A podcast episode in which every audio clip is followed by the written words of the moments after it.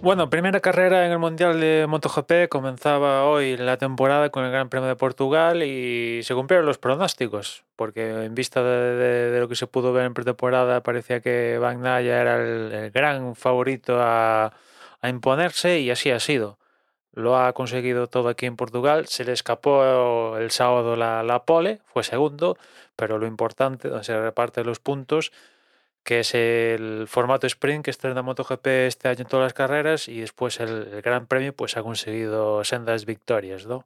Con lo cual, pues eso sumado a que el podium ha sido diverso tanto en el sprint como después en el Gran Premio, pues Bagnaia se va con un saco importante de, puntos y eso que esto nada más acaba de arrancar. Eh, por comentar el, Gran Premio en sí, que es donde se más se reparten puntos, los 25 de toda la vida, pues Bagnaia se puso líder mm, muy pronto, al comienzo de, la carrera, y una carrera que Marc Márquez se encargó de, de hacerle una limpia, ¿no? Porque él fue precisamente el que consiguió la pole, pero perdió la, la primera posición nada más arrancar la carrera y, bueno, al comienzo de, carrera, creo que en la tercera curva, pues perdió el control de, la moto, afectando a, Martín. Y sobre todo el que se llevó el, mayor impacto fue, fue Oliveira. Y bueno, le destrozó sus, sus opciones de carrera. A Oliveira se lo llevó por delante y a Martín pues lo apartó de, de estar ahí en la lucha por pues complicarle un, un poquito la victoria a Bagnaia y evidentemente el propio Marc Márquez que, bueno, en el sprint consiguió ser tercero y aquí pues se va con un cero y encima fruto del choque parece que, tiene una fractura en, la mano.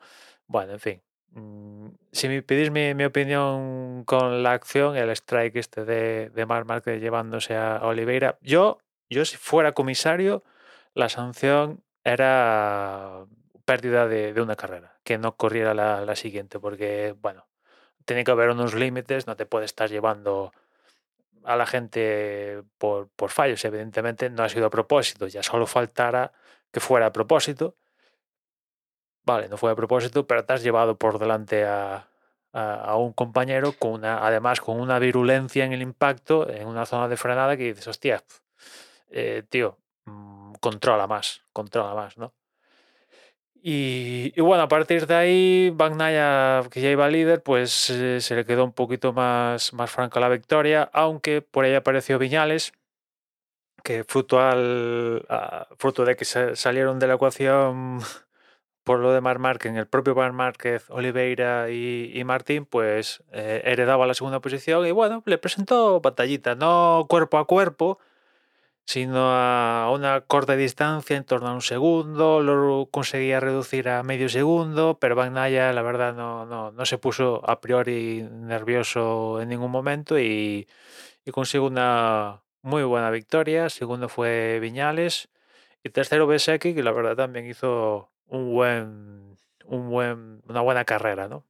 Cuarto Zarco, que apretó ahí al final en la última vuelta para adelantar ahí a a las KTMs y Alex Márquez y pudo ser cuarto. Quinto Alex Márquez, bien también. Sexto Binder, séptimo Miller. Octavo Cuartararo, que Cuartararo parece que sigue en la tónica de, de, la segunda mitad del año pasado. Fue octavo y gracias, porque ha habido pilotos que no han clasificado, que han abandonado, que muchos de ellos iban a estar por delante suyo, o sea que fue octavo y casi tiene que dar gracias. Otro que también tiene que dar gracias es Aleix Espargaró, que fue noveno y ¡buf! Eh, la verdad es que Espargaró también tiene que espabilar porque Viñales por delante, Oliveira, que ahora también pilota en Aprilia hasta que se lo llevó por delante Márquez, también estaba por delante, o sea, cuidado. Aleix que, que, bueno, de momento pues eh, no empieza como la primera como la primera. Y después de Aleix Espargaró, Riggs, Mir, que bueno, con Honda tan como están, Nakagami, Augusto Fernández y último, siendo 14, fue Morbidelli, que fue el último en poder cruzar la línea de meta. La verdad que un Morbidelli que básicamente es un piloto Es un piloto zombie, zombie porque, eh, bueno, yo no sé cómo Yamaha mm, no le rescinde el contrato y ponen a otro, cualquiera, porque no se entiende el rendimiento de, de Morbidelli desde hace ya, no, no, no de hoy, sino desde hace temporadas, desde que abandonó el equipo satélite Petronas, donde llegó a ser segundo en el campeonato del mundo y firmó por el equipo oficial Yamaha, que también coincidió que tuvo una lesión importante, no da pie con bola en el equipo.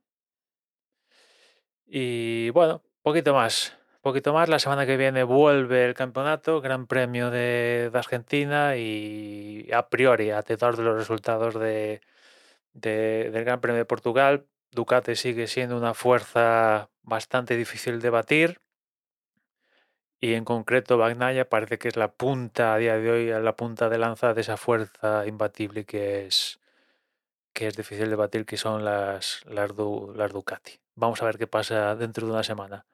Y nada más, ya nos escuchamos mañana. Un saludo.